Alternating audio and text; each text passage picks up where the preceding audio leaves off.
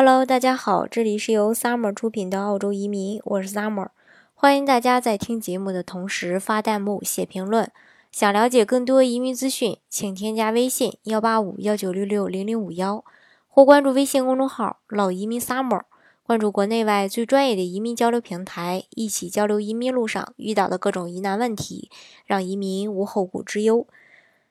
根据澳洲的媒体报道呢，来自澳洲统计局的一些数据显示，到二零一七年的三月，中国出生的移民成为澳洲的第三大常住人口。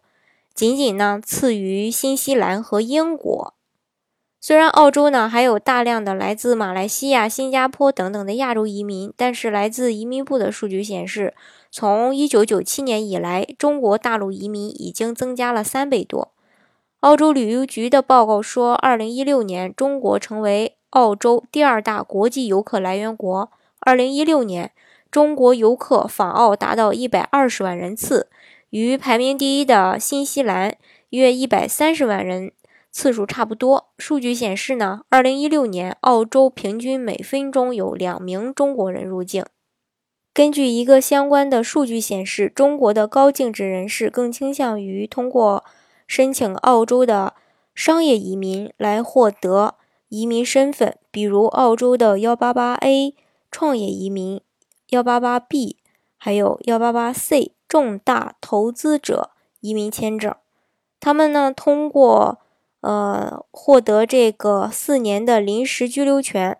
来自由的进出中澳两国。四年后呢，呃商业移民呢一般会转为永久居民身份。另外还有一部分人呢会通过澳洲的幺八六幺八七雇主担保移民，获得一步到位的永久居民身份。还有少数人呢，嗯，就是条件稍微好一点的。我说的这个条件呢，是本身条件稍微好一点的这个，呃，申请人呢，会通过做澳洲的纯技术移民，也就是幺八九、幺九零等等技术类移民来获得身份。中国富人这个服用定居澳洲呢。给澳洲呢也带来了一个巨大的商机，不管是置业呀、介绍生意，还是指导社交技巧等等，许多行业的澳洲人呢也可以从中分得一杯羹。根据澳洲外国投资审查委员会的年度报告显示，二零一六财年审批的外国投资中，中国以四百七十三亿澳元的总额，